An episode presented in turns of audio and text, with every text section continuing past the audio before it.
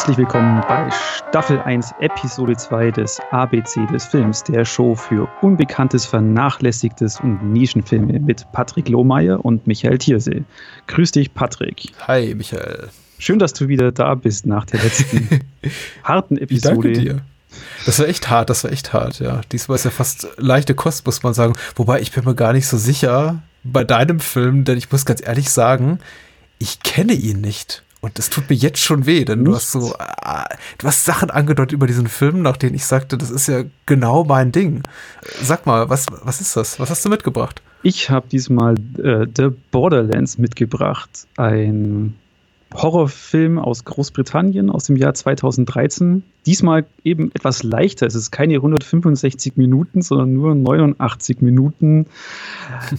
Aber der Film hat es aber auch in sich ein bisschen. Da muss ich ein bisschen auch ausholen. Aber erstmal verrate ich mal, was das Lexikon des internationalen Films dazu schreibt. Merkwürdige Ereignisse in einer Kirche in der englischen Provinz rufen Abgesandte des Vatikans auf den Plan, die den Vorgängen auf die Spur kommen sollen. Während sie zunächst an einen Schwindel des örtlichen Pfarrers glauben, erweist sich die Präsenz des Übernatürlichen bald als so real, dass zusätzlich, zusätzliche Exorzismusmaßnahmen getroffen werden müssen. Gut gespielter Mystery-Thriller, der trotz seiner stereotypen Handlung und der überflüssigen Präsentation als Found Footage leidlich überzeugt, weil die Inszenierung durchaus Gespür für Spannungsmomente aufweist. Was? Found Footage? Oh, jetzt musst du aber hart dafür ackern, um mit dir schmackhaft zu machen. okay, nee, äh, da muss ich ein bisschen ausholen. Ähm, im, eins meiner, meiner besten Film-Kinoereignisse äh, war damals The Blair Witch Project. Und zwar ja. eigentlich nur, weil wir den auf dem Fantasy Film Festival gesehen haben und wirklich nichts davon gewusst haben. Wir standen da einfach mal vor dem Kino rum und haben überlegt, was wir angucken sollen. Da kam einfach ein Typ daher, der gesagt hat, hey, guckt euch The Blair Witch Project an, von dem hat er schon viel Gutes gehört. Und da sind wir wirklich rein und da beginnt ja berühmterweise mit eben, das sind die Filmaufnahmen gefunden im Wald. Und wir haben das echt geglaubt. Und das war das Spannendste, was ich in meinem Leben bis dahin gesehen habe. Und dann ging ja diese ganze Found-Footage-Welle los. Und es war ja dann wirklich, es wurde ja nicht besser. es war ein, ein Found-Footage-Film am anderen und jeder ist, ist noch schlechter geworden. Und dann jetzt mit Paranormal Activity ging das Ganze in diese Jumpscares rein. Und wie, wie gesagt, also ich finde Paranormal Activity grottenschlecht, ganz furchtbar. Und ich hätte Borderlands auch abgetan. Hätte, hätte ich dann gleich mir ist einer gesagt, das ist Found Footage. Ich habe gesagt, vergiss es. Aber ich bin draufgekommen, weil äh, das einer der Filme war, die äh, Mark Kermode von der BBC als einer seiner besten Filme des Jahres betitelt hat. Und das fand ich dann interessant. Ich habe mir angeguckt und es war wirklich seit Jahren einer der spannendsten Filme, die ich gesehen habe. Mhm. Vor allem, weil, äh, ja, das ist Found Footage, aber es funktioniert. Sie machen es so äh, dass es funktioniert. Also wirklich die Story ist, diese zwei Typen vom Vatikan, die da in die englische Pro Provinz fahren und die müssen eben, um das für den Vatikan zu dokumentieren, ihre Arbeit dokumentieren, was sie tun. Und darum haben die diese Kameras dabei, in Bodycams. Und das funktioniert eben, eben super, weil es nicht auch allein auf diese Bodycams ist, sondern sie stellen dann in dieser Kirche, wo eben angeblich hier ein eine Poltergeisterscheinung ist, stellen sie natürlich auch Kameras auf, was dem Filmemacher eben Möglichkeiten gibt, um äh, anders zum Schneiden und eben dadurch Spannung aufzubauen. Und der Spannungsaufbau ist es A und O von dem Film und das macht er sowas von gut. Er tut dich als Zuschauer erstmal erstmal so im Glauben lassen, eben ja, das ist ein üblicher Found-Footage-Film und es geht gemächlich los. Erstmal eben gerade mit diesem, mit diesem Paar, das da ankommt und bei und auch bei denen ist eine Spannung da, weil das ist eine, einerseits ein gläubiger Katholik und das andere ist, ist ein Ungläubiger. Was der Film dann macht, macht einmal die Spannungen zwischen den beiden in den Szenen, die nicht in dieser gotischen Kirche im Nirgendwo spielen. Und auf der anderen Seite äh, sind die Szenen in der Kirche, die dann Szenen aus dem typischen Gothic-Horror-Film sind. Du hast Passagen, wo, wo man nichts hört, nichts sieht und dann auf einmal dann doch irgendwas einfach nur eine Tür zuschlägt oder was runterfällt und so weiter und so fort. Und ab der Hälfte passieren dann auch außerhalb dieser Kirche, passiert diesem Team Sachen, die eben nicht ganz natürlich sind. Mhm. Und dann, ja, es gibt ein, zwei Schockmomente zwischendrin und dann, wo der Film wirklich, wirklich durchstartet, das ist der dritte Akt. Und das ist wirklich was, wo eben, da kam wieder bei mir der Blair Witch Project. Ich hatte noch nie so viel Angst wie in diesem dritten Akt bei The Borderlands. Das ist perfekt, was, er, was sie da abziehen. Und es ist wirklich ein Ende, das ist schockierend und du siehst es nicht kommen. Du bist nicht als Zuschauer nicht vorbereitet auf das, was, was am Schluss dort abgeht und da passiert. Und das, wenn der, wenn der Abspann läuft, du hockst verblüfft, schockiert vor, vor dem Bildschirm oder vor der Leinwand.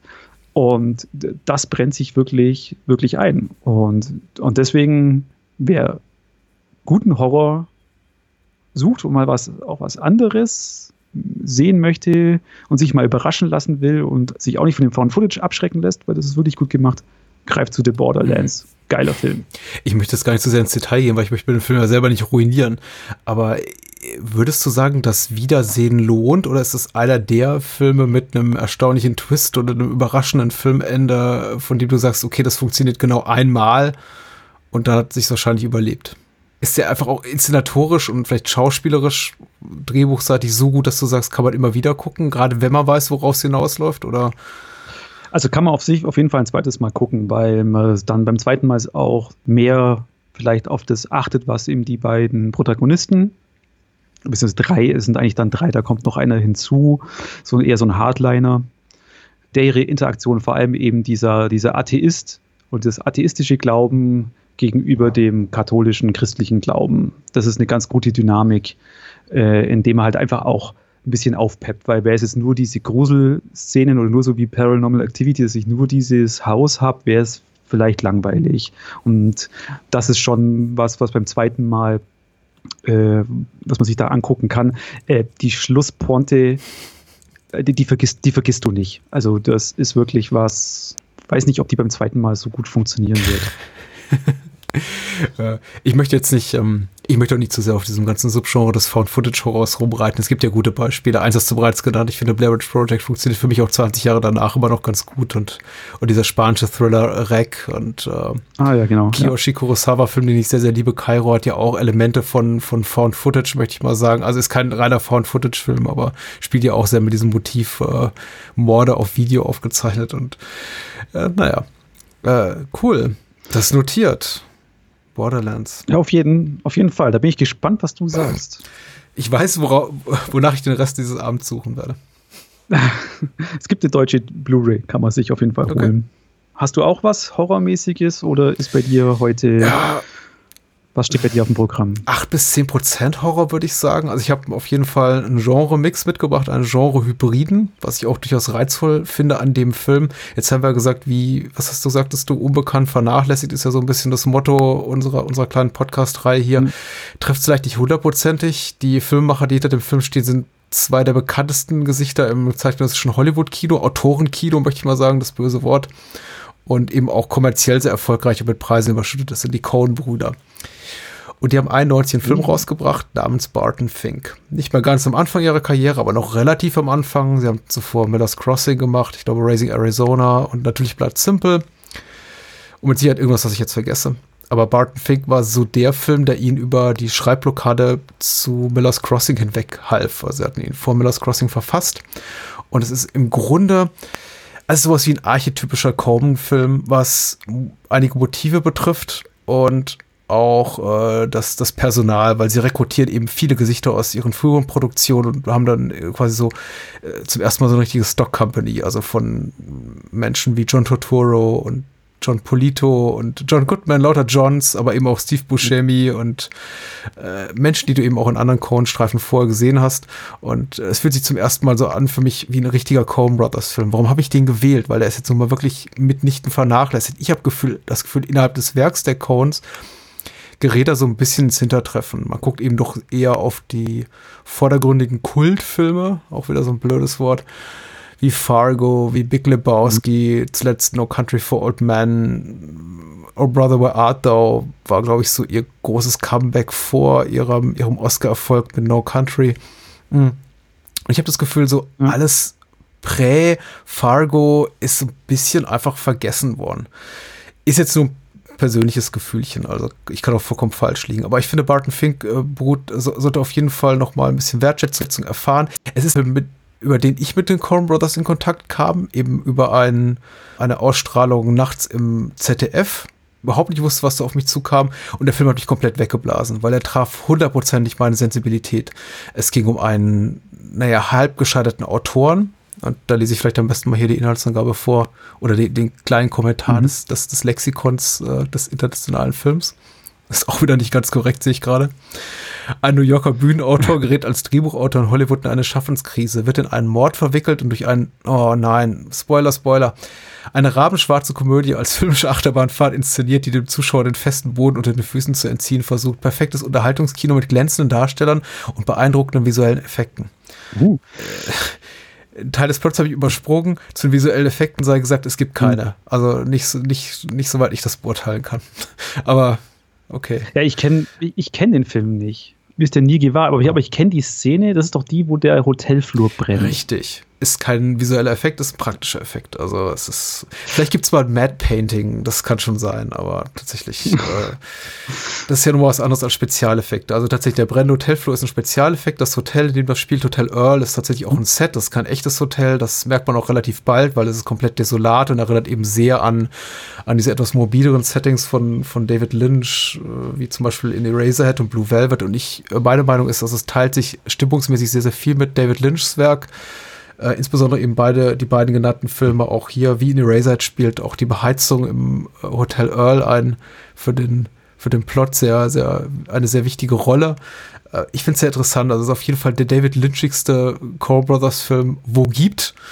Äh, macht nicht nur deswegen ein bisschen okay. Spaß, sondern eben, weil er auch wirklich äh, all das bedient, worauf ich stehe. Es ist eben dieser Mix aus Film Noir, Komödie, Thriller, Drama, Liebes, Horrorfilm, aber es ist eben auch ein Kostüm schicken. Er spielt 41 in einer auch historisch sehr aufgeladenen Zeit. Ich glaube, unmittelbar um die Tage rum der, der Attacke auf Pearl Harbor, äh, was auch so am, am Rande des Films so plotzeitig in Erscheinung tritt, aber keine, keine tragende Rolle spielt. Es geht eben um Hollywood, es geht um das Filmemacher, es geht um so eine gestrandete Autorenfigur, eben diese, diesen Off-Broadway Theaterautoren namens Barton Fink, der eben quasi in LA strandet, um, ein, um einen Wrestling-Film sch zu schreiben. Ich finde es so ein bisschen schade, dass jetzt diese Inhaltsangabe fast schon zu viel verraten hat, denn das, was da so kommt an Krimi-Handlung, empfand ich damals beim ersten Mal gucken als relativ überraschend. Also man kann schon sagen, jetzt hat man es ja leider gehört, da geschieht ein Mord. Ich empfand den Mord als sehr überraschend, weil es der Film eigentlich lange Zeit gar nicht hergibt. Es wirkt alles eher wie mhm. so eine etwas noirige Farce.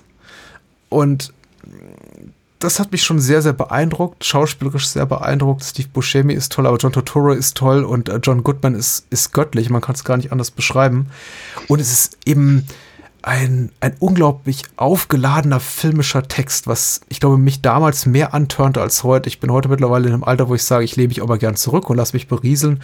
Damals fand ich dieses, dieses aufgeladen, also vielschichtiges Skript großartig. Also allein diese, diese unsichtbare, aber reelle Bedrohung durch den Zweiten Weltkrieg im Hintergrund, also Themen wie Klassenkonflikte oder die Frage Kunst kontra Kommerz, was triumphiert, dieses, ähm, dieses Sprengen auch von Genrekonventionen, die, die Einflüsse anderer Filmemacher, die da offensichtlich auch im Barton Fink zu, zu, zu, zu Tage treten, also nicht nur David Lynch, sondern eben auch, auch, auch, auch Hitchcock und, und, und Polanski, der frühe Polanski. Und also der Film ist unglaublich aufgeladen und, glaube ich, auch so einer der allerersten Filme, die man aus heutiger Sicht als postmodern bezeichnen könnte, die ich damals gesehen habe. Insofern, dass er eben schon sehr ironisch ist in seiner Erzählweise, also alles schon so metatextuell kommentiert, aber doch erstaunlich echt ist auch in der Melancholie, die er zeigt und einerseits unglaublich vielschichtig, also auf vielerlei Arten und Weise interpretierbar, aber dann doch auch wieder narrativ sehr geradlinig und eigentlich auch als normaler Thriller einfach so wegzugucken, wenn man denn möchte. Und das tört mich eben unglaublich an. Also ein Film, den ich eigentlich immer gucken kann. Wenn ich Bock habe, richtig auf, auf, auf, auf Nachdenken, ich muss mal was zum Grübeln haben, als auch wenn ich einfach sage, ich möchte mich beriesen lassen, einfach eine gute Krimi-Handlung erleben, weil der Film ist tatsächlich sehr spannend. Er ist vielleicht ein bisschen so lax in seiner Erzählweise, das mag jetzt vielleicht Leute auch stören, die sagen, ich will mich jetzt hier wirklich schockieren und äh, berauschen lassen von Thrills und Spannung und, und, und, und Sex und Gewalt. Äh, dafür ist er so ein bisschen zu lakonisch und behäbig in seiner Erzählweise, aber mir hat das sehr, sehr gut gefallen und es ist ein unglaublich treffender Kommentar auf das äh, zwangsläufige Scheitern des Künstlers in einem kommerziellen Umfeld mhm. und ein bisschen die Nebenrollen grandios besetzt. Ich, ich liebe Barton Fink und die Liebe fußt eben auch auf, sehr, auf dieser Seherfahrung, die ich als Teenager hatte, also 93, 94 im ZDF gesehen und total verliebt. Ich weiß nicht, ob ich mich heute noch mal so unsterblich in den Film verlieben würde wie damals, aber ich würde ihm jeden empfehlen und meiner Wahrnehmung, wie gesagt, trotz seiner drei Palmen, die er in Cannes gewonnen hat, unter anderem die Palme d'Or als bester Film des Jahres. Danach haben sie die Regeln überarbeitet, weil Barton Fink so viel abgesahnt hat, dass einige Kritiker sagten, ein, man kann kein, nicht einem einzigen Film drei Palmen geben, also für den besten Hauptdarsteller, beste Regie und bester Film. Und danach haben irgendwie die, die, die äh, Cannes-Organisatoren, Kuratoren gesagt, äh, maximal zwei Palmen noch pro Gewinnerfilm. Ach, okay. Was ich sehr lustig fand, äh, weil irgendwie Barton Fink zu gut war, was Barton Fink nicht geholfen hat, denn er ist ziemlich gefloppt an den Kinokassen und hat, wie gesagt, auch so ein bisschen stiefmütterliches Dasein geführt. Viele Jahre kam er erst relativ spät auf DVD und Blu-ray raus, aber ich weiß, in Deutschland kaum zu haben. Ich habe mir damals noch die amerikanische DVD importiert, weil er viele Jahre gar nicht zu haben war im Handel, äh, außer auf Video und äh, I love it. Großartiger Film. Cool. Also ist das, kann ich mir das eher so vorstellen wie eine Noir-Satire, nur dass der Privatdetektiv ein Schriftsteller ist? Nein. Okay. Weil so habe ich den immer so. Ja, Barton ne? Fick er, er, ermittelt ja. eben nicht. Also er treibt eher durch die Handlung, er lässt sich treiben, er wird geschubst von anderen, beziehungsweise ist das Opfer unglückseliger Umstände. Der Spielball. Ja, genau, sowas. Was ihm aber in letzter Konsequenz eben auch da äh, auf eine sehr perverse Art und Weise da, dazu hilft, seine Schreibblockade zu überwinden. Was eben auch schon wieder so ein metatextuelles Element ist, weil eben die, die Cones selber sie sagt immer in Interviews, sie litt nicht unter einer Schreibblockade, aber man kann schon damit vergleichen, selber sich so ein bisschen Frust, glaube ich, auch vom Leib schrieben. Also quasi einen Filmstoff entwickeln zu müssen in sehr kurzer Zeit für ein möglichst großes Publikum. Und das haben sie eben mit Barton Fink auf die Leinwand gebracht. Es ist auch nicht im konventionellen Sinne ein, ein Thriller, als dass da irgendjemand ermittelt. Also es gibt schon ermittelnde Personen, unter anderem zwei Polizisten, die entpuppen sich aber relativ schnell als semi-korrupte korrupte, rassistische Arschlöcher und hm. äh, spielen dann keine wirklich tragende Rolle. Aber wie gesagt, ich möchte nicht zu viel verraten. okay, oh, cool. Grandios, grandios. Vielen lieben Dank für die Empfehlung auf jeden Fall. Dann sehen wir uns nächste Woche wieder. Ja, C wird ein bisschen einfacher hm. als B. Also B habe ich mir jetzt echt, habe jetzt echt gekämpft. Aber das ja, ist dann für Staffel 2 noch. Ich kämpfe noch bei C ein bisschen rum. Da habe ich mehrere Auswahlmöglichkeiten. Mal gucken. Okay. Bin mal gespannt. Okay, Patrick. Michael. Mach's gut. Bye, bye. Tschüss.